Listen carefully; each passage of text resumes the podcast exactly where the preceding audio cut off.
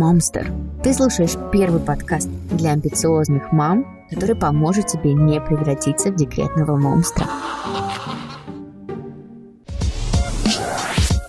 Привет, меня зовут Джу, и ты слушаешь неправильный мамский подкаст, где мы обсуждаем не наших прекрасных чат, а другого важного человека – маму. Говорим про самореализацию, физическое и ментальное здоровье, а еще обсуждаем полезные привычки, карьеру и осознанность. Вместе с гостями мы спасаем мам от выгорания и помогаем сделать материнство комфортным и счастливым. Сегодня обсуждаем тему острую и актуальную для каждой женщины, чья любовь иногда превращается в опеку. По отношению к мужу, своим родителям, коллегам или друзьям. О том, как не стать мамой для окружающих и сохранить баланс семейной системы, будем говорить с дипломированным психологом и коучем в сфере межличностных и бизнес-коммуникаций Олей Дьяконовой.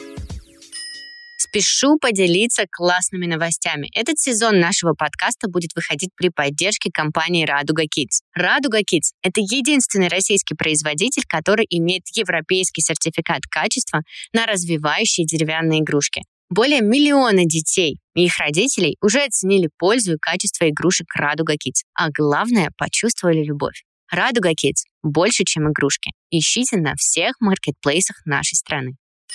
Оля, привет! Привет, привет! Я очень рада сегодня с тобой разговаривать на эту важную тему. Снова, да, разговаривать снова. Тема у нас с тобой меняется, но для тех, кто вдруг пропустил, у нас есть с Олей замечательный эпизод про зависть, который, кстати, тоже побил там рекорды по прослушиваниям. Очень крутой. Но сегодня тема у нас другая, она такая несколько интимная, местами может быть болезненная для кого-то, но тем не менее будем аккуратно с этим всем разбираться. Небольшой контекст проблеме. Моему сыну сейчас полтора года. Значит, что я всего полтора года как выполняю роль мамы. И что интересного я заметила, иногда у меня проскакивают моменты, что я превращаюсь в маму не только в общении со своим ребенком. Ну, например, я начала там как мамка следить за тем в корзину для белья или рядом с корзиной для белья, муж там носки кинул. И много ли моей маме там полбаночки варенья за чаем? Это же вредно. А вдруг папа слишком много курит или смотрит каких-то дурацких видео на Ютубе. И я далеко не всегда, конечно же, проговариваю это вслух, все свои вот эти мысли, там, замечания, но я их думаю. Ага, вот здесь вот можно было бы вот так исправить, здесь вот это. Расскажи, пожалуйста, почему такое смешение ролей вообще может происходить?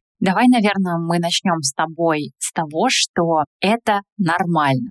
То есть мы будем рассматривать сегодня всю эту тему с позиции нормы. То есть не надо сразу себе ставить диагноз. Я плохая, я не то делаю, я не так себя веду, и вообще все, ой-ой-ой, давай прям ярлык такой повесим, плохая девочка. Нет, мы будем смотреть на это с той точки зрения, что это нормально, я заметила, что я что-то делаю, и сейчас я хочу попробовать делать по-другому. Потому что когда мы будем относиться к себе как к нормальному, здоровому человеку, собственно, отсюда и может быть какая-то точка роста. То есть нам не надо себя исправлять, нам не надо себя переделывать. Нам можно просто заметить, что можно как-то по-другому. И отсюда намного проще будет двигаться уже к каким-то новым сторонам себя и исследовать себя как-то по-новому. Если говорить о каких-то причинах, вот почему так происходит, то здесь, наверное, стоит упомянуть нашу нарциссическую часть. Мы достаточно часто разговариваем про нарциссов, и мы говорим, что они пользуются другими, да, или вообще нарциссам быть плохо, но мне хочется сразу такую ремарку сделать для остальных. На самом деле нарциссам быть хорошо, потому что у нас у каждого есть такая нарциссическая часть. Представьте себе своеобразную линеечку. Там есть минус 10, 0, плюс 10. Такая, знаешь, шкала. И достаточно часто мы можем говорить о том, что люди находятся в точке ноль. Это нарциссический дефицит, когда мне чего-то не хватает. По сути дела, мы, наверное, в большей степени все-таки здесь находимся. Мы закрываем какую-то свою потребность в любви, в контроле над другими и контроль такого рода. Ты точно меня сейчас не бросишь? Редко кто находится прям вот в точке положительной, да, там плюс 10, потому что у нас у каждого были ситуации, когда мы боялись, что мама сейчас ушла или мама сейчас недостаточно внимания мне дала, ну просто потому что наши родители тоже были живыми людьми, они что-то чувствовали, у них могло быть плохое настроение, а наше хорошее с их плохих могло совпасть в моменте. Есть те, у кого вообще прям все плохо, они находятся в отметке минус 10, но плохо в каком смысле? Мне так больно думать, что в этом мире кто-то может не хотеть со мной общаться, кто-то может меня не любить, и я срочно буду искать доказательства этому. Какая частота должна быть вот этого какого-то посыла или вопроса? По сути, какое-то переживание о том, что ты точно меня любишь, а ты точно меня не бросишь. Ну, оно может звучать либо где-то внутри, либо достаточно часто проговариваться. Можно ли как-то здесь определить, оно как бы все-таки в границах нормы или с перебором? Потому что я скажу за себя, у меня есть дурацкая привычка абсолютно просто на ровном месте спрашивать мужа, а, ну сейчас уже мужа, раньше, вероятно, маму, а ты меня любишь? Ну вот просто, знаешь, вот ни с чего. И мне поэтому здесь стало интересно, вот насколько вот это норм. Или если это уже произносится вслух достаточно часто, то нарциссический дефицит, он как бы не на нуле, а уже в минусе. Норма — это там, где это не мешает тебе, и это не мешает твоему партнеру, да, вот другому человеку, который сейчас находится с тобой в коммуникации. Если в этот момент муж в ответ улыбается тебе и говорит, конечно, люблю, гладит по щечке, целует, вы пошли дальше заниматься своими делами, да на здоровье, почему бы и нет. Понимаешь, в психологии достаточно сложно говорить про норму, потому что для кого-то это может быть нормой, а для другого будет перебор. Потому что наверняка есть сейчас те, кто понимает, что он говорит это так часто, что потом вот партнер или другой человек да, по ту сторону коммуникации... Что же становится дурно. Да, ему становится дурно, он говорит, да отстань ты от меня. Вот тут точно звоночек о том, что что-то пошло не так. А в целом норма у каждого своя, и каждому окей с этой нормой, и в целом это про какой-то комфорт внутри коммуникации. Например, вот это послание. Вопрос ты меня не бросишь, оно может даже ощущаться по-разному. Потому что, с одной стороны, мы можем говорить про то, что ты держишь за руку другого человека рядом с тобой, а с другой стороны, ты можешь держать его за горло. И согласись, это по-разному ощущается. Конечно, вообще совершенно по-разному. Здесь лучше, в общем, опираться на какие-то границы комфорта да, друг друга. Не надо сразу вешать ярлык, да, нужно понимать, как тебе с этим. Я все время своим клиентам повторяю, что нет правильного или неправильного ответа на какой-то вопрос, есть только честный. Вот тебе по-честному, как с этим? Тебя само это волнует? Да, волнует. Тебе с этим комфортно? Да, комфортно. Вот, собственно, и ответ. И мы понимаем, что вот этот нарциссический дефицит, он очень часто переходит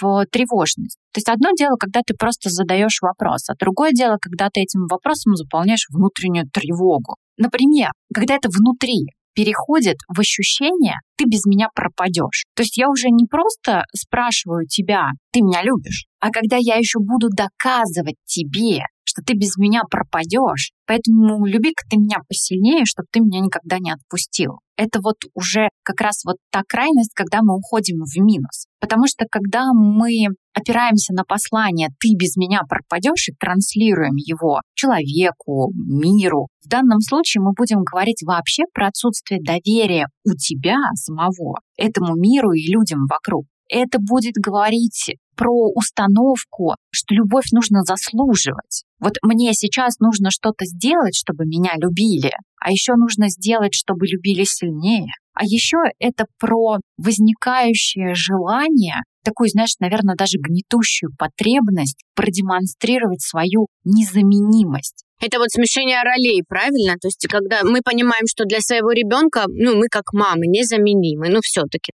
И мы пытаемся стать такими же незаменимыми, как мама, только уже как жена, такой же незаменимой женой, незаменимой там дочерью, подругой и так далее. Все верно, абсолютно так, да, то есть это как раз желание доказать, что маму невозможно бросить, от мам не уходят. Но это тоже своего рода заблуждение. Только хотела сказать, это странно, да, от мам уходят как раз-таки во взрослую жизнь, это естественный процесс. Слушай, даже раньше, это даже еще до сепарации происходит, потому что в возрасте плюс-минус да, двух-трех лет ребенок начинает отделяться от мамы. Когда ребенок делает первые шаги, он, по сути, делает их от мамы в окружающий мир, он идет его исследовать. Он уже отворачивается от мамы и начинает играть в песочнице с другими детьми, уже начинает уходить в садик. То есть это раньше даже происходит. По степени взросления, просто в здоровом варианте, да, это должно идти по нарастающей. А просто некоторые мамы держат около себя ребенка, а потом кажется, что резко надо в 18 лет, и почему-то ровно в 18, да, мы тоже все знаем это заблуждение, и ровно надо в 18 резко куда-то отпустить. Но, конечно, ни ребенок, ни мама в таком случае будут не готовы, поэтому, да, скорее, ну, это процесс такой постепенный. желание продемонстрировать незаменимость. Мне кажется, что вот это то, за что многие женщины действительно хотят держаться.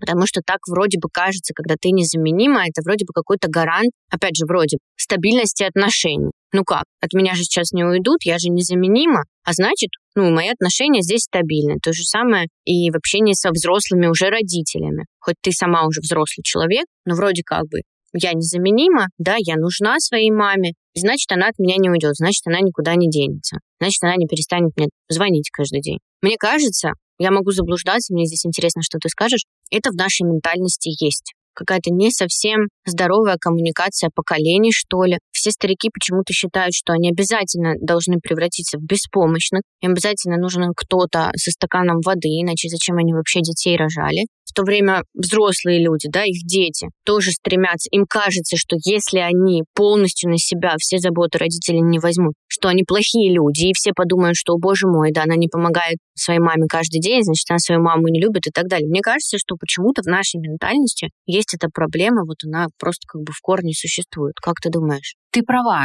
Действительно, это определяет наверное, такое постсоветское пространство, может быть, даже страны СНГ в большей степени, потому что если посмотреть вообще, что происходило в истории, мы можем видеть, что там было многое.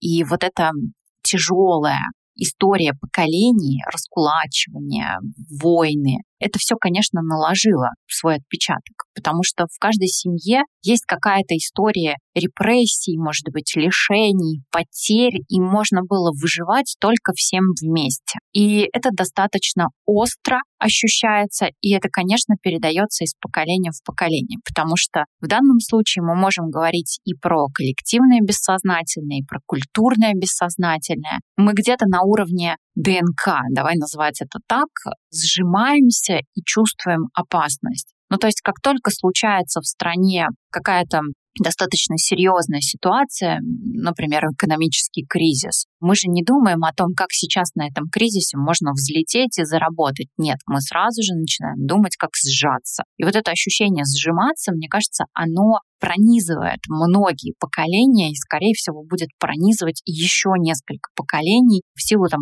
событий последних нескольких лет. И в целом мы, конечно, подменяем роли. Даже в те военные годы, когда мы говорим про Великую Отечественную войну, маленькие дети работали, они пекли хлеб, они работали на заводах, они помогали своей семье. Это все оттуда. Те дети выросли, у них родились свои дети, а так как они уже натрудились достаточно вот в те годы, им, конечно, хотелось чуть меньше вот этих ощущений, трудиться. Я не хочу вот так трудиться на надрыве. Соответственно, они эту часть передавали своим детям, которые тоже еще не успели вырасти и так далее, и так далее. Да, да, да, да. А их дети потом пережили кризис 90-х, и вообще там тоже был надрыв и все пошло дальше и дальше. И вот здесь как раз оно все закрутилось, и это такой клубок, который очень сложно распутывать. И, наверное, я бы говорила даже немножко в другом формате сейчас про это, чтобы не говорить про межпоколенчатую травму, это очень сложный вопрос.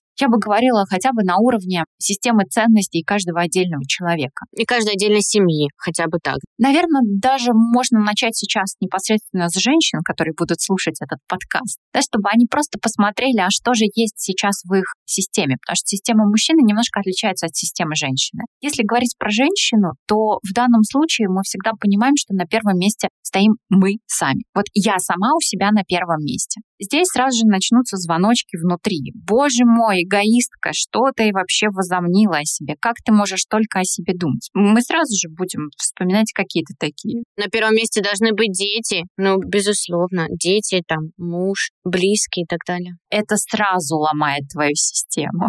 Это сразу ломает систему, потому что все, дальше все пошло не так исключительно. На первом месте ты сам. Потому что если ты не в ресурсе, о каких счастливых отношениях с мужем можно говорить? Если ты не в ресурсе, как ты будешь общаться со своими детьми? Если ты не в ресурсе, как ты пойдешь самореализовываться на работе? Никак. Все только начинается с тебя. Сначала ты сам. Более того, на втором месте будет идти муж, а не дети. Сейчас мы тоже это обсудим.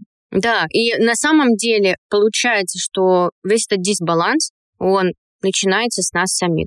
женщин, да, что мы себя ставим куда-то не туда. И мы с тобой уже обсудили причины, что это наша там нарциссическая часть, отсутствие доверия к миру, какие-то неверные установки и так далее. И вот эти с причинами смешения ролей, почему мы становимся мамой где-то еще, кроме как со своими детьми, мы обсудили. Теперь хочется к последствиям перейти. И вот здесь ты уже немножко эту тему затронула, да, то есть это, конечно же, потеря ресурса, потому что, ну, невозможно быть мамой, блин, быть мамой для одного ребенка это очень сложно. Если ты записываешь к себе в дети еще других людей, взрослых людей, с их какими-то тараканами, вообще с их взрослой жизнью, и записываешь все их какие-то сложности на свои исключительно, да, на свой счет, то жить становится, ну, невыносимо сложно. И то, что мне вот приходит на ум еще, да, какие могут быть у этого последствия, у непрошенного материнства, так скажем, это становясь мамой, ты не можешь в том числе оставаться полноценной мамой своему ребенку. Ты здесь что-то с ребенком упустишь, потому что слишком ушла в заботу или в опеку, в опеку над мужем. Во-вторых, в отношениях с мужем это, безусловно, грозит проблемами, в том числе в сексуальной жизни, потому что хочется свою женщину, все-таки, да, не маму. В-третьих, в отношениях с родителями тоже это грозит парентификацией со всеми вытекающими. Этот термин мы чуть с тобой позже обсудим, но тем не менее. Вот я поделилась своими догадками, и теперь хочу тебя спросить, как специалиста, чем еще может грозить вот это вот желание быть мамой для всех? Собственно, как мы с тобой сейчас проговорили, да, как только мы начинаем мешать эти роли, подменять их, у нас начинает рушиться система ценностей. Если мы у себя не на первом месте, как мы тогда научим своих детей любить себя? А с э, самоценности, с любви к себе как раз-таки начинается их экологичный, ресурсный путь к познанию себя и к их счастливой жизни. Ты абсолютно правильно сказала, что если мы не на то место ставим мужа, партнера, то ни о какой сексуальной жизни речи быть не может. С мамами не спят. Конечно, от мамы потом захочется уйти к женщине. И здесь мы можем говорить, да, про измены, потому что измены зачастую это способ выдерживать отношения внутри брака. То есть изменяют изначально не для того, чтобы уйти, а для того, чтобы остаться в этом браке и просто добрать за пределами брака то, чего не хватает. Если мы ставим, например, мужчину на первое место, себя на второе, тогда обязательно будет такой поток вины в эту сторону, потому что, ну как же, я вот здесь борщи варю, уборкой занимаюсь, а ты это все не ценишь. А как ценить, если у тебя не женщина дома, а домработница? И, конечно, ты начинаешь по-другому оценивать. То есть это все будет про систему ценностей. Если дети встают на первое место, то потом пойдет тот самый поток укора, который, наверное, слышали многие дети 90-х. Я на тебя всю жизнь положила, а ты сформулируйте по-своему. А ты такой секой, да. Ты тогда все отдавал, тебя не было, твоя жизнь прошла, она вся была в детях, а сейчас ребенок уходит жить свою собственную жизнь. Как так? И, конечно, чтобы не было вот этих манипуляций, не было стыда, вины, страха. Здесь важно понимать, что я первая, а потом уже дальше что-то пошло. Повторюсь, да, на первом месте я, на втором партнер, муж, мужчина, на третьем месте либо дети, либо работа. Вот третье, четвертое место мы можем менять местами. И это, кстати, интересная такая вещь. Потому что у кого-то на самом деле работа будет важнее детей. Я прошу, наверное, сейчас не гиперболизировать мои слова и не думать, что это все я про детей вообще не думаю, и я карьеристка. Нет. Иногда мамы жертвуют собой ради детей кладут себя на плаху вот этого всего. А потом эти же мамы, когда они становятся бабушками, ну, в целом, когда стареют, это приходит в разряд «я живу твоей жизнью», а ты мне там каждый день не звонишь. То есть они отказались от своей жизни ради воспитания ребенка, потом ребенок уходит строить свою взрослую жизнь, свою семью, что абсолютно нормально, а тебе становится одиноко, как же так, ну ты теряешь свой главный смысл. Но я уверена, что на том моменте, когда ты сказала, что сначала должна идти женщина сама у себя, потом ее муж, партнер, и потом дети, у многих, вот я уверена, это вызывает сопротивление. Вот я, поскольку в терапии, в том числе у тебя, и в целом, я это как бы слышу, у меня нету на это какой-то реакции, знаешь, какой-то конфликтной, внутренней что да как же так? Да это же дети, там, знаешь, такого нет. Но, тем не менее, пробегает такая мыслишка, ну, это, конечно, хорошо, но понятно, да? Но не так остро. Я уверена, что у многих, кто нас слушает, это вызывает какую-то более, знаешь, острую реакцию. Типа, да как же так? Да как же там ребенок? И вот интересно, это же нам тоже передается. Хотя, по сути, мы вот ультра необходимы своему ребенку в тот момент, пока мы обеспечиваем его жизнедеятельность. Сначала он рождается, он вообще не может ничего. Ну, понятно, мы его там кормим, меняем, моем и так далее. Но с тем же, как он растет, у него же становится как бы больше свободы. То есть он что-то может делать без мамы. И это нормально, но мамы иногда не хотят это принимать. И отсюда потом, знаешь, такая реакция на то, что как же я буду у себя первой. Вот и мне кажется, такой сложный момент понять, что твой ребенок, он уже подрос, даже если немножко подрос, неважно. Он там хотя бы есть ложкой сам, ну, оставь его в покое, зачем ты его кормишь ложкой, да, если он может это делать сам. И вот постепенно-постепенно отказываться от какой-то чрезмерной заботы, мне кажется, мамам сложнее всего. И поэтому потом они себя не могут, они не понимают, возможно, знаешь, в какой момент себя можно вернуть на первое место. Здесь важно понимать, что если сейчас возникает какая-то тревога в тот момент, когда мы об этом говорим, или, может быть, сопротивление этим словам, важно заглянуть в себя, потому что такое ощущение возникает ровно в тот момент, когда у нас есть проблема с самоценностью. Я не вижу себя отдельно и себя ценную. Я вижу себя ценную только как продолжение своего ребенка. Это слияние на самом деле характерно многим женщинам, потому что отдельно от своего ребенка они себя не видят. И поэтому я говорила, что у некоторых работа там может быть на третьем, да, по порядку месте до ребенка, ребенок на четвертом. Потому что кто-то уходя на работу, реализуя себя там, будет максимально счастливой возвращаться домой к своему ребенку. Вот мама, которая устала от своего ребенка за день, и мама, которая идет с радостью к своему ребенку, это ощущается. На самом деле дети чувствуют все очень хорошо и очень тонко. И у нас большое количество тревожных мам, гиперопекающих мам, они не делают хорошо ребенку, потому что ребенок, он в чертах лица читает, какое настроение сегодня у мамы. Он понимает по микромимике, по жестам, что мама сейчас транслирует. Вы можете улыбаться, но при этом быть тревожными, и ребенок это все считывает. Поэтому мы и говорим про ресурс мамы. И вот это слияние, оно как раз-таки из тревоги происходит. Я тревожусь, но я тревожусь ведь по сути не о своем ребенке в этот момент. Я тревожусь о себе.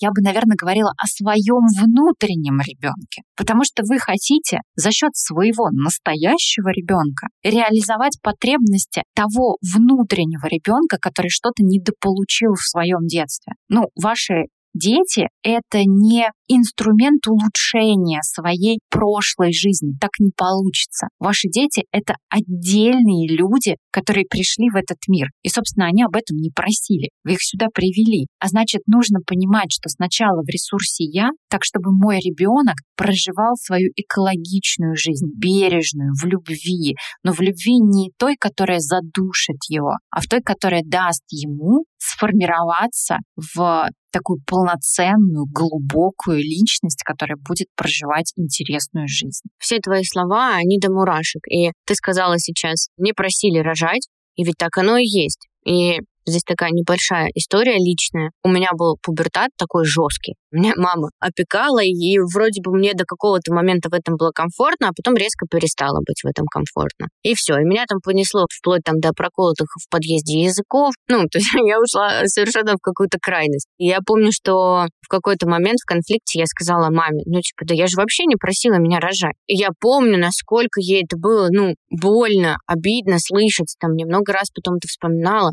А вот если честно, я сейчас стала мамой, я родила, мы это даже обсуждали с моим мужем, и мы абсолютно спокойно проговариваем тот момент, что, ну, а сын не просил нас рожать. Это было наше решение двух взрослых людей. Вот мы встретились, мы решили родить ребенка не себе в мир, просто родить ребенка, создать человека. Дальше он живет сам. Но я знаю, что у многих вот поколения моего, старше меня, как раз-таки с родителями такие отношения. То есть там присутствует момент долженствования, то есть что ты, ну, должен, ну, по крайней мере, должен быть благодарен, это минимум за то, что тебе там дали жизнь. Я бы говорила про уважение и принятие. Вот уважение и принятие — это та середина, мне кажется, к которой мы должны стремиться. Но зачастую все сводится к благодарности, да, что мы должны быть благодарны, но иногда сложно быть благодарным за то, что ты как бы не просил. Знаешь, вот тут благодарность, мне хочется тоже уточнения. Потому что, смотря что считать благодарностью, очень такая, наверное, сложная концепция, которая как раз-таки у многих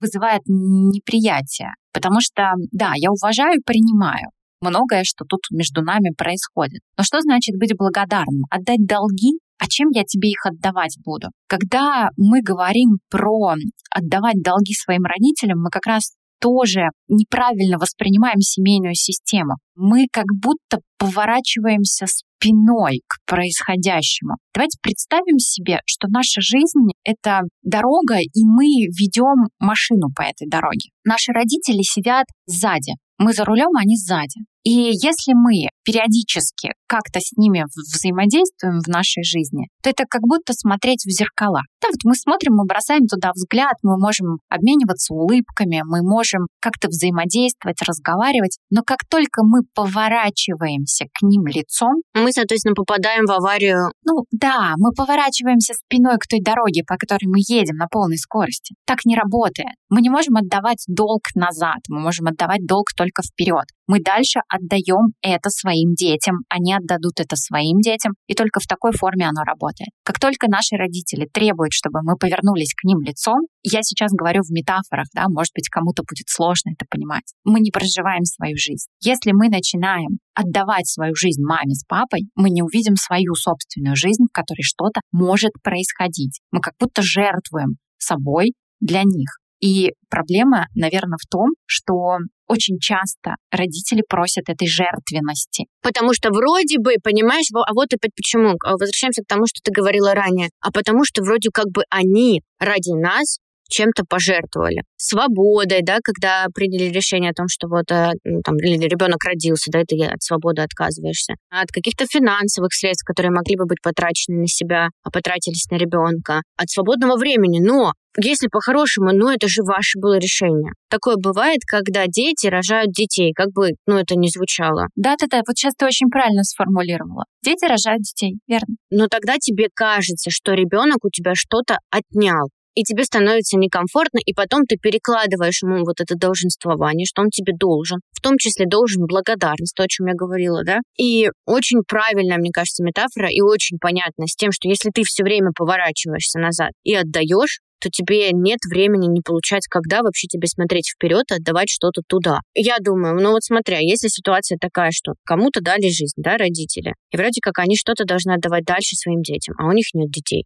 Ну, как вариант. Но это такой выбор. Ну, это может быть выбор осознанный, да, да. Конечно, ты же можешь это отдавать, ну, просто людям своей деятельностью, то есть миру, да, приносить пользу как-то иначе. То есть тому, кому хочется это делать через детей, в мир что-то нести через детей, они выбирают там путь рожать детей осознанно. Кому не хочется, они же тоже отдают, но просто по-другому. Докопались с тобой до самой главной проблемы, почему так все происходит, просто потому что это перекладывается и так это заложено в том числе и в нашей ментальности, сценарий, который мы повторяем. То есть вроде как мы тут должны, значит, и нам наши дети должны. И здесь очень круто быть сайкл-брейкером. Есть такой термин, он к нам откуда-то там из зарубежных медиа пришел. Это когда ты прерываешь круг. То есть сайкл, и ты, собственно, брейк этот сайкл. И здесь очень важно, мне кажется, выйти вовремя из этого круга. И в нашу родительскую ответственность сегодня входит не обвинять, безусловно, наших родителей, что они что-то сделали не так. Блин, да они сделали, как могли на тот момент сделать. Вот какие у них были инструменты знания. Ну вот так они и сделали. А нам сегодня уже с нашими детьми вот этот круг прервать своих родителей и сделать их виноватыми, да, и начать там сгореть, вот, ты мне жизнь испортила, ты на меня там то-то-то навесила. А они нам ничего не должны мы тоже помним про то, что они нам ничего не должны. Никто никому ничего не должен. Мне кажется, это вообще восхитительная фраза, потому что тогда она отдает ответственность исключительно тебе. Твои родители сделали в моменте все, что они могли. Вот то, как они могли с тобой... На тот момент сделать, безусловно. То, как они могли с тобой взаимодействовать, они тебе это дали. Вот у тебя такая точка А, другой точки А они тебе не дали. И поэтому не надо обвинять мир в том, что все пошло не так. Ориентируйся на то, что происходит у тебя сейчас внутри. Заботься о себе, о своем фундаменте, двигайся вперед. Все зависит только от тебя. И когда мы берем на себя ответственность, нам становится намного проще. И, кстати, ты сказала про выбор, наверное, меня сейчас радует Хорошо, что люди подходят к выбору, рожать ребенка сейчас или не рожать осознанно. И осознанность, знаешь, не такая, о которой мы раньше говорили.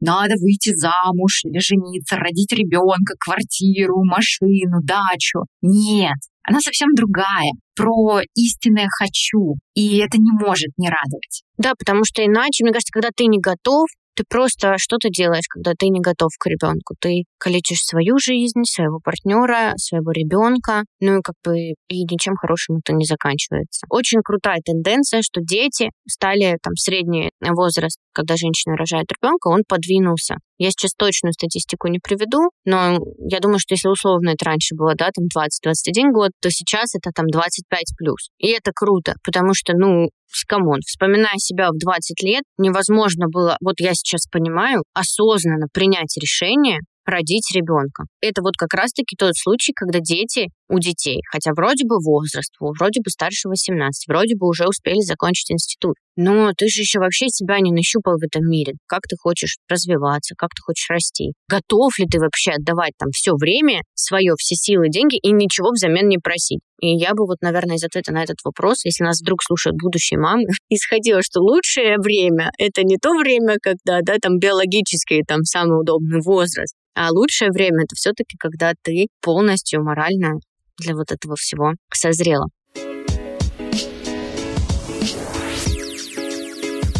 Так, мы поговорили про родителей, если честно. Мне кажется, у меня аж покраснели щеки, потому что тема действительно очень такая животрепещущая и глубокая, и касается многих семей, которых я знаю. То есть я сейчас говорю, я завожусь, и я опираюсь не только на себя, да, а там истории, которые я знаю, там, своих друзей, знакомых и так далее. А теперь хочется перейти к супружеским отношениям. Вот здесь будет такой вопрос. Быть мамой для мужа это модель поведения, которая, опять же, нашим обществом очень принята. Очень часто можно услышать шутки вроде «У меня двое детей, муж и сын». Я каждый раз думаю, блин, зачем на себя тянуть такой груз, да, ответственность за другого взрослого человека. И теперь хочу спросить тебя, зачем женщины делают из мужей своих детей? Как мы поговорили раньше о том, чтобы стать незаменимой, или здесь еще есть какие-то подводные камни? Как мы говорили, это про внутреннюю потребность унять тревогу. И, например, если мы будем понимать, что это не проблема, чтобы нам было чуть проще в моменте. Это какая-то креативная задача.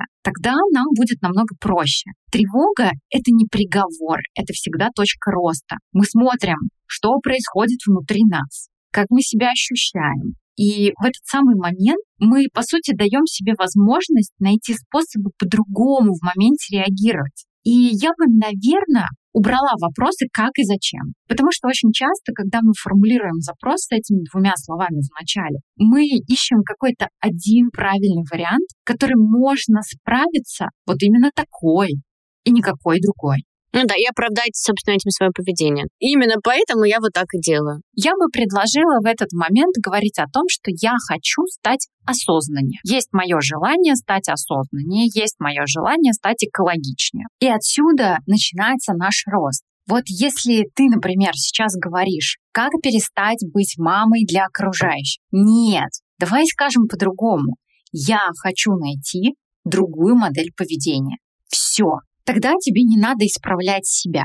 Тогда тебе можно исследовать себя, и это исследование можно делать в двух основных форматах. Это может либо быть какой-то рефлексией, я размышляю на тот или иной счет, либо это может быть терапия. Если вы вообще заинтересованы в такой терапии, как она работает, то зачастую это про три шага. Я замечаю, я останавливаюсь, я делаю по-другому. Что бы вы ни делали в терапии, в каких бы подходах вы ни работали, с какими психологами бы вы ни работали, вы всегда будете делать эти три шага. Заметил, остановился, сделал по-другому. Заметьте, не сделал по-новому, сделал по-другому. Вот это важно. Например, я замечаю, что я контролирую мужа и смотрю, сделал ли он это или не сделал. В следующий раз, когда я захочу его проконтролировать, я просто остановлюсь. Может быть, я не сразу смогу это сделать, может быть, потребуется какое-то количество времени, а потом я сделаю как-то по-другому. Он достаточно взрослый, чтобы разобраться с последствиями своего действия.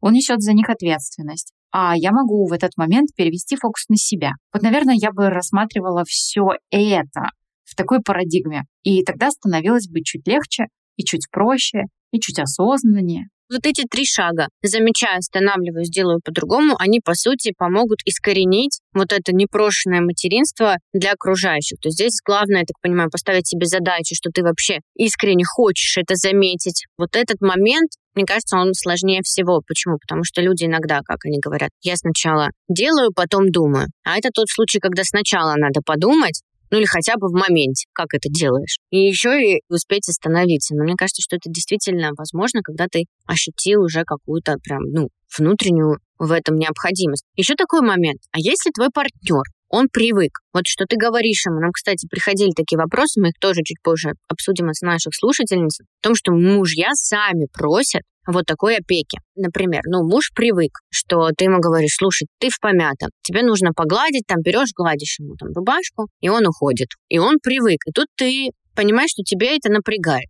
Вот ты устала постоянно, да, думаешь, ну, блин, ну, что, он сам не увидит помятое, не принесет тебя, не попросит тебя погладить, и в конце концов сам не увидит и не может погладить. И вот здесь реакция партнера, она же тоже может быть по сути, непредсказуемо. А если ты там ему не скажешь, решишь, что ты хочешь сделать по-другому, а он как-то возмутится, скажет, блин, я тут на совещание выходил, что ты мне не сказала, что я в помятом. И вот здесь такой момент. Как с вот этой реакцией поработать? Может, э, как-то человеку заранее, партнеру своему сообщить, что, слушай, если честно, там, я устала смотреть, в помятом ты или нет. Давай-ка ты сам. Словами через рот. Тем не менее, ты все равно можешь все еще встретить сопротивление. Типа, вот, ты обо мне не заботишься, значит, ты не любишь.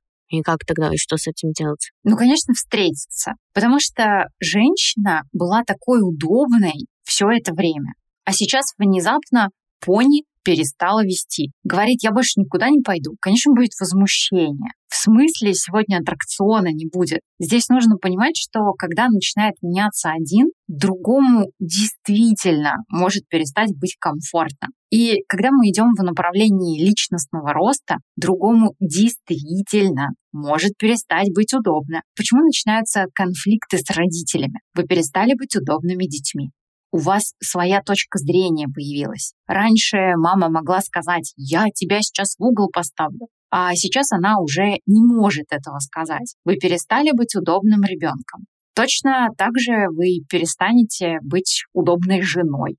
И это действительно будет. И тут всегда есть два варианта. Ну окей, может быть три. С одной стороны, вы можете оставить это так, как есть, с другой стороны, вы можете начать меняться вместе со своим партнером. Ну а с третьей стороны, вы можете поменять партнера. Может быть, это не совсем четкая формулировка, но все-таки здесь действительно так. Есть ли для кого-то напряжение, которое возникает в моменте велико, он не может выдержать напряжение этих перемен, он оставит все как есть. Иногда это про то, что партнер скажет, да, давай я тоже буду меняться. Ну, то есть вы говорите, дорогой мой любимый муж, раньше я тебе все время гладила рубашки, сейчас я не буду тебе гладить рубашки, потому что я хочу заниматься вот этим или вот тем. Он может сказать, да, я достаточно взрослая, чтобы погладить себе рубашку. Пойду сделаю это. А может сказать, мне такая жена не нужна. Я пойду искать себе удобную.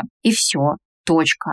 И это точка ответственности. Ответственность – это ответ на те обстоятельства, которые с нами происходят. Вам придется отвечать. Это так. Но это и есть взрослая жизнь. Кому-то подойдет, кому-то не подойдет. Выбор будет только за вами. Я полностью с тобой согласна. Здесь даже нечего добавить, что тут каждый уже выбирает сам, насколько он хочет. Соответственно, если ему человек дорог, да, то, скорее всего, там решение будет принято в сторону. Я тоже попробую меняться, хотя бы попробую. А если человеку, ну, как бы дорог не ты, а тот комфорт, который ты ему создаешь, то там, вероятнее всего, ответ будет, ну, я пойду искать другое удобно. Так, ну, мы с тобой обсудили отношения с супругами, с детьми, затронули тему да, отношения с родителями. И вот сейчас мне хочется к ней вернуться и конкретно одно явление обсудить. В самом начале я упомянула, что у меня обострилось проявление материнской модели по отношению к не детям после рождения сына. Но если честно, и уж простит меня мама за сегодняшнее откровение, по отношению к ней у меня похожая вот ерунда с э, каким-то контролем проскакивала всегда. И мне не то, чтобы маму хотелось чему-то научить, искренне нет. Но где-то, возможно, исправить, где-то прокоучить, где-то поделиться советом непрошенным, что лучше было бы вот так вот делать, а не иначе. Я не могу вспомнить, если честно, когда и почему это началось. Поэтому самое время нам с тобой поговорить о парентификации. Явление, когда, по сути, ребенок становится родителем своему родителю. И это не всегда происходит повсеместно, иногда это проскакивает ситуативно. Откуда вообще у парентификации ноги растут? И каким образом такое отношение формируется? Если говорить про такое психологическое типирование, то мы можем выделять несколько видов отношений, несколько видов внутренней зрелости, и какая-то часть людей будет являться недостаточно зрелой. Ну, знаешь, такие эмоционально незрелые взрослые. Вроде бы взрослые люди, но при этом внутри недостаточно повзрослевшие до какой-то нужной социуму степени. Вроде бы взрослые, но чего-то не хватает. Это может складываться в силу разных обстоятельств. И именно в таком разрезе мы можем говорить про взрослых детей, эмоционально незрелых родителей. Собственно, так появился термин. Мы можем говорить про некую новую интерпретацию созависимости. Мы давным-давно знали об этом, обо всем, просто называли это другими словами. И вот появился отдельный термин. Он появился для описания конкретной единицы взаимодействия. Ну, если говорить детально, то давай это упакуем в какую-то историю, чтобы многим стало понятно. Например, э, ребенок растет в условиях, когда его потребностями пренебрегают. При этом его родители могут быть абсолютно окей с точки зрения социума. Они воспитывают его, одевают, кормят, водят в какие-то кружки. Ну, то есть вот прям вообще все хорошо, если смотреть со стороны. Однако внимание, ласки, любви, в таком глубоком восприятии, как нужно ребенку, они не дают. У них просто у самих нет. Они сами не понимают, как это сделать. Не могут дать и все. И когда дети вырастают в таких условиях, они ощущают это сродни внутреннему пренебрежению. Меня недолюбили. Более того, эмоционально незрелые родители очень часто манипулируют стыдом и виной для того, чтобы извлекать из этого выгоду. Мы уже говорили с тобой про удобных детей. Ну, например, какое-то послушание. У мамы из-за тебя болит голова. Как ты себя ведешь, что люди подумают? Манипуляции могут быть разные. Это ненормально вообще ребенку подрывать его ощущение безопасности. Мне кажется, это отдельная тема просто для отдельного эпизода. Но говорить, мы без тебя уйдем, дядя тебя заберет. Все это формируется в такой список приказаний. Их очень много. Наверное, самое страшное, оно звучит в психологии, в учебниках, как «не живи». А в формулировке родителей, ну, например, родители могут говорить «уйди из глаз моих, вон отсюда». Оно может прямо отсюда начинаться. Когда мы говорим это детям, собственно, мы уже ломаем базовую безопасность. Это как раз тоже манипуляция, стыд, вина. Да, мне выгодно уйди, пожалуйста, отсюда. Я тебя видеть не хочу. То есть парентификация может вырасти вот именно из таких отношений нездоровых, да? Да, то есть, то есть это угу. ребенок, которого недолюбили. Какие еще могут быть? Давай прям дорисуем эту картинку. Они вырастают, они становятся родителями, и они постоянно требуют повышенного к себе внимания. То есть внутри меня есть какая-то потребность. Я хочу удовлетворить эту потребность за счет своих детей и заставляю их заботиться о себе. Вот здесь как раз и начинается это все. То есть вот этот межпоколенческий процесс называется парентификация. Это обмен ролями между родителем и ребенком. Это про удобных детей. Ребенок подстраивается под нужды родителей, чтобы сохранить с ним какую-то связь. Мы помним про то послание, которое мы сегодня уже упоминали. Это послание «Я без тебя пропаду». Оно вообще родом из первобытных времен. Мне кажется, наверное, других каких-то вариаций в современном ощущении мы не найдем. Потому что, по сути, это про одно. Только словесные формулировки могут быть другими. А началось оно оттуда, давным-давно, еще в первобытные времена, когда были племена. Они же жили общинами. если ты один, если тебя изгнали или ты просто потерялся, ты пропадешь. Тебя съедят саблезубые тигры. Ты замерзнешь, ты не справишься с этим совсем. И это позиция непосредственно взрослого ребенка по отношению к родителю, правильно? Да не обязательно взрослого ребенка. На самом деле дети даже очень маленькие начинают жить так, чтобы быть удобными своим родителям. Давай прям вспомним семьи алкоголиков, когда маленькие дети, прям очень маленькие, начинают заботиться о своих родителях. Они начинают их кормить, приносить им водичку. Здесь уже есть, конечно, какая-то крайность, но она проявляется. Ребенок жертвует истинным собой. Он создает приспособляемого себя, удобного себя, ориентированного на других. Дети которые, например, хорошо учатся в школе и переживают из-за оценок, это дети, не которые хотят учиться. Это дети, которые хотят быть удобными своим родителям. Ой, слушай, анекдот прям в тему. Мама выглядывает из окошка и кричит, Вовочка, пора домой. А Вовочка поднимает голову и спрашивает, «Мам, я замерз или кушать хочу?» Ребенку внушается, что он вообще сам ничего абсолютно не может решить. Он должен думать о том, как маме, удобно ли это маме сейчас, то, что он хочет, понравится ли маме эта оценка. И зачастую очень сложно преодолевать это все. Давай пофантазируем. Например, в таких ситуациях мама может требовать внимания и особого отношения к себе. Очень часто это бывает на уровне манипуляций. Да, например, у мамы может сразу стать плохо с сердцем. Она может имитировать недомогание. Мама же одна у тебя, к ней нужно по-особенному. Это все потому, что ты недостаточно хороший в моменте. И это же надо выдержать. Почему многие остаются в таких отношениях? Просто потому, что нужны невероятные силы, чтобы отсюда выйти. Это же как? Стать неудобным. Мало того, что мама тебе что-то говорит, еще и социум тебе обязательно будет говорить, что ты неудобный, что ты неправильно себя ведешь. Иногда я согласна, это просто надо услышать, что такая опция вообще есть, потому что ты когда живешь в парадигме того, что вот так нельзя, мама самое главное, мама там, ну, например, даже не найдешь ресурс малейший из этого выйти, если тебе кто-то другой не скажет альтернативное, что, ну, как бы ты можешь. Я могу даже, наверное, на каком-то своем примере рассказать, что у меня была гиперпекающая бабушка. У меня были очень такие сложные отношения, когда я уже встретила своего будущего мужа, и бабушка запрещала мне в мои там много лет, 28 лет, общаться с ним. И, конечно, это было сложно. Я когда пошла к психологу, чтобы проговорить это все, первая психолог, которая мне встретилась на моем пути вот в те времена, мне сказала, иди покайся бабушке. И это был такой, знаешь, надрыв и надлом. В смысле, я же пришла проговорить, что, наверное, что-то не так,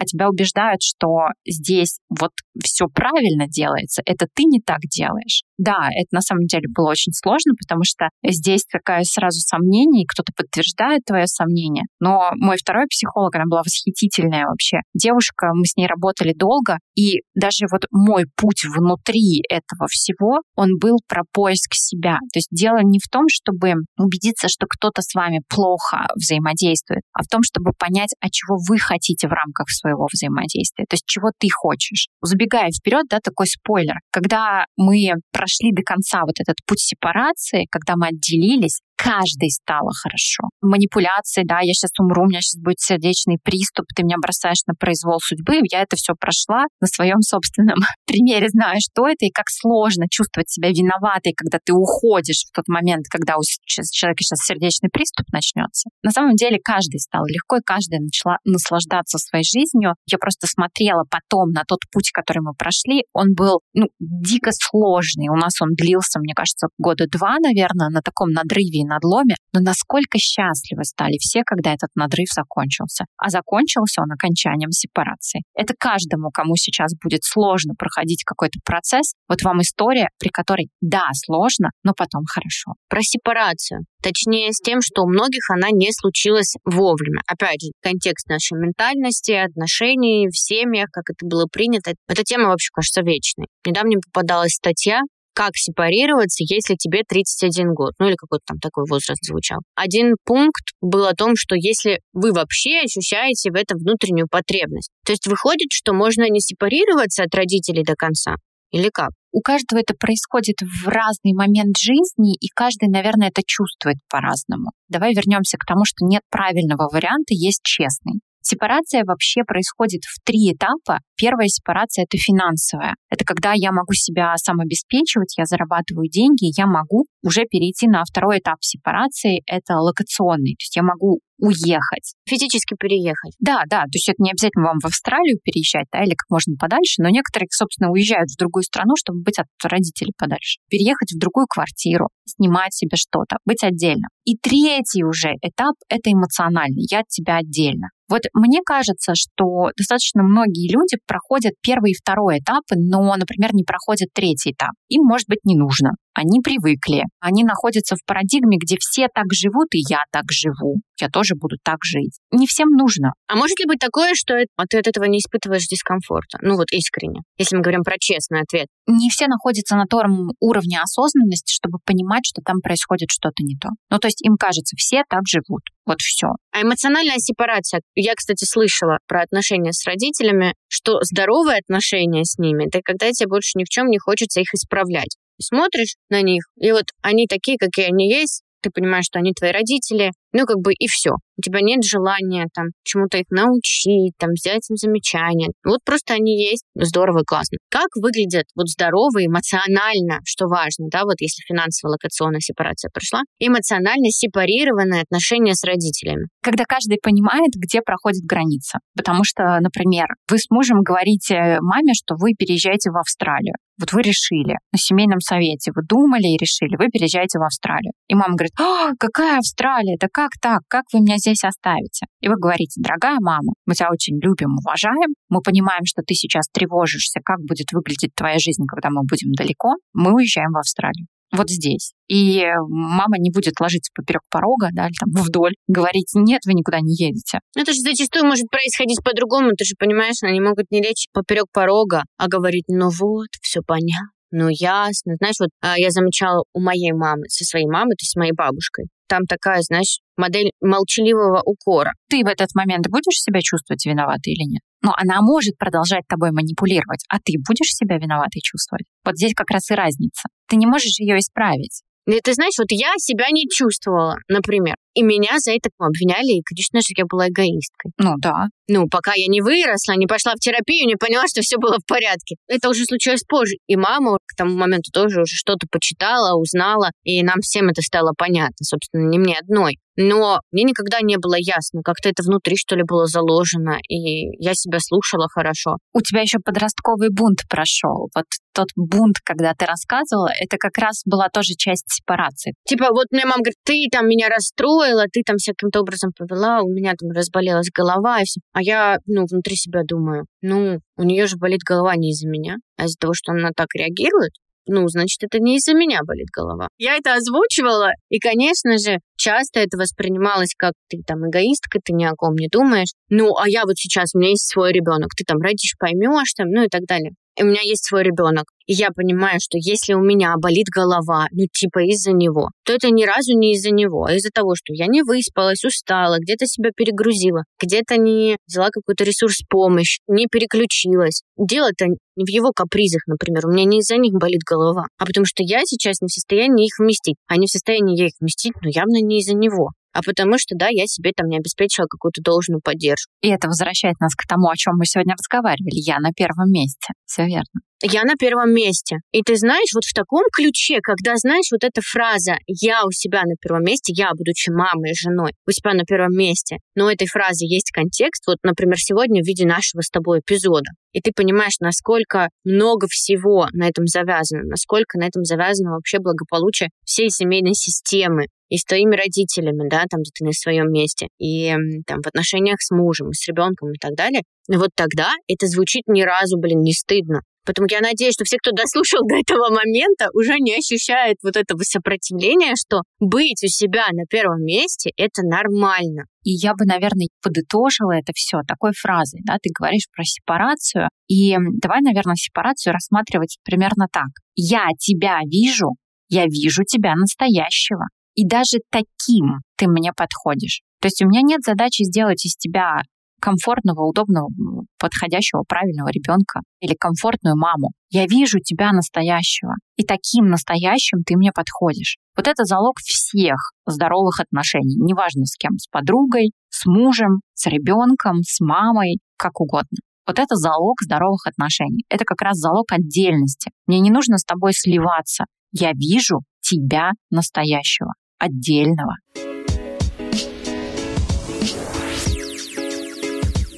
сейчас немножко переключимся на рубрику «Задай вопрос психологу». Нам наши подписчики и слушатели, мои и твои, прислали вопросы. И вопросы интересные. На некоторые из них мы уже ответили в ходе да, эпизода, пока обсуждали тему, но все-таки мы обещали их разобрать, и я предлагаю нам все-таки это сделать. Вопрос история, она действительно Здравствуйте, у меня немного противоположная тема. Кажется, что в отношениях с сыном пытаюсь восполнить то, чего не получаю от мужа. Муж получил высокую должность и с головой ушел в работу. Я рада за него, стараюсь поддерживать, но очень скучаю и понимаю, что мне совсем не хватает его внимания. Сыну три года, спал всегда отдельно. Когда начались эти проблемы в отношениях с мужем, стал очень привязан ко мне, спит только со мной, требует максимум внимания, которого раньше так много не просил. Но дело в том, что я, вместо того, чтобы учить его сепарироваться, как будто бы радуюсь его вниманию сына и своей нужности для него. Он приходит ко мне спать, мне тепло и уютно. Он просит много внимания, я чувствую себя нужной и важной. Естественно, я не воспринимаю сына как человека противоположного пола, но это ведь ненормально, что мне гораздо приятнее быть сыном, а не с мужем. Как только выбираемся куда-то вдвоем с мужем, ему постоянно звонят по работе, я просто нахожусь рядом и грущу еще больше. Как мне стоит вести себя в этой ситуации? Я не хочу с помощью сына восполнять недостаток внимания, но и не хочу давить на мужа,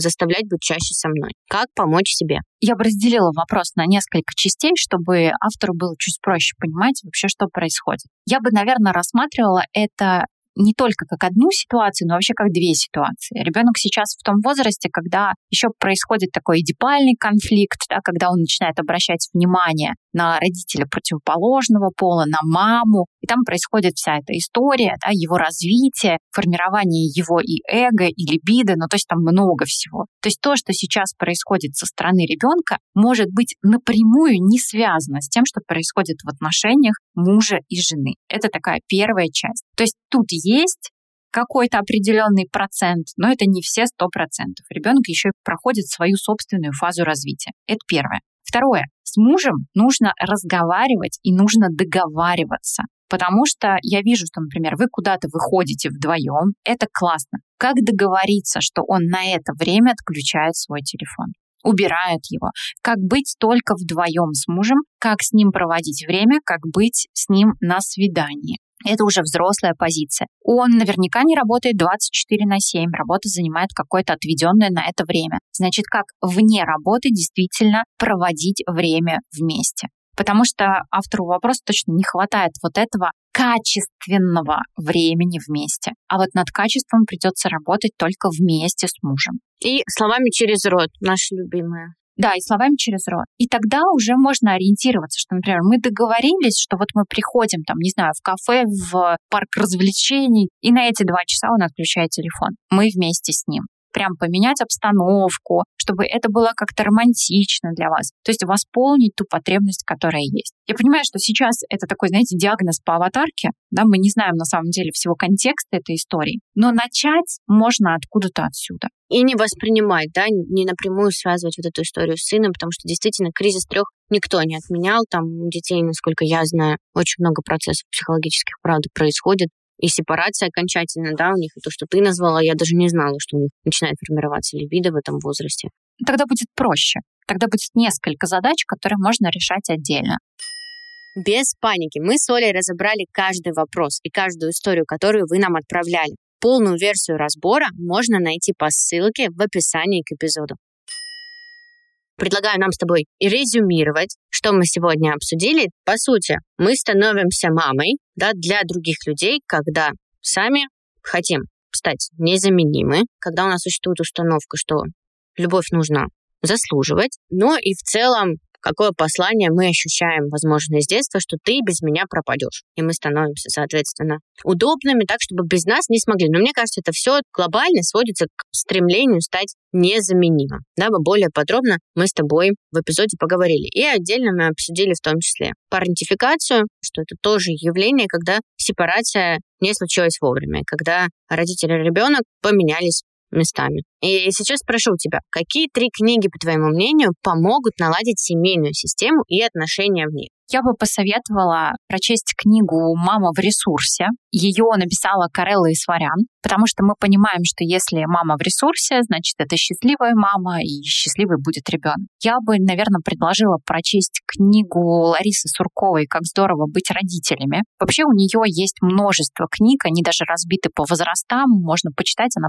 простым языком объясняет, как с чем иметь дело, и каждый, наверное, сможет найти у нее книгу под свою потребность. И третья книга, она, вероятно, подойдет не всем, но все-таки мне бы хотелось э, ее посоветовать. Это книга Павла Санаева «Похороните меня за плинтусом». Это по которой есть одноименный фильм, да? Да, есть фильм. Фильм мне, наверное, не до конца нравится своей интерпретацией, а вот книгу я бы предложила прочесть. Потому что мы говорим обо всем с позиции родителя. Вот и сегодня тоже очень многое, да, мы говорили с позиции взрослого. Даже если вы размышляете о своем детстве, вы все равно размышляете с позиции взрослого. А вот эта книга позволяет погрузиться на уровень ребенка. Ребенка, который наблюдает за взрослыми, которые что-то делают вокруг него. И эта книга тяжелая, она не всем подойдет, я думаю, что не все смогут ее прочесть, но я бы откровенно советовал ее, потому что после нее у вас может перещелкнуть. Вы поймете, что либо что-то в вашей жизни проходило не так, как вам хотелось, либо вы сейчас делаете что-то, вроде бы из благих побуждений, но все-таки немножечко вредите. И вы сможете остановиться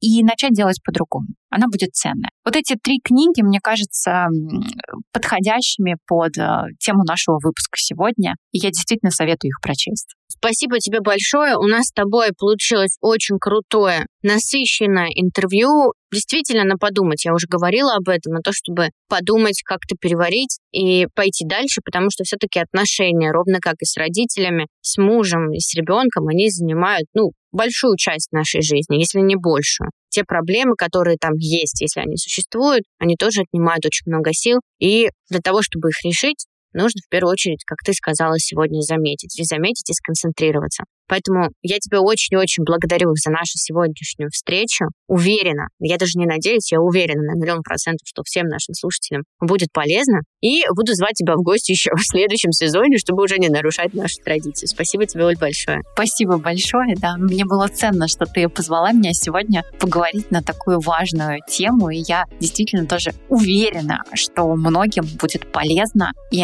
они что-то отсюда заберут в свою жизнь и попробуют сделать по-другому. Здорово. Спасибо тебе большое, а со слушателями встретимся в следующем эпизоде. Пока-пока.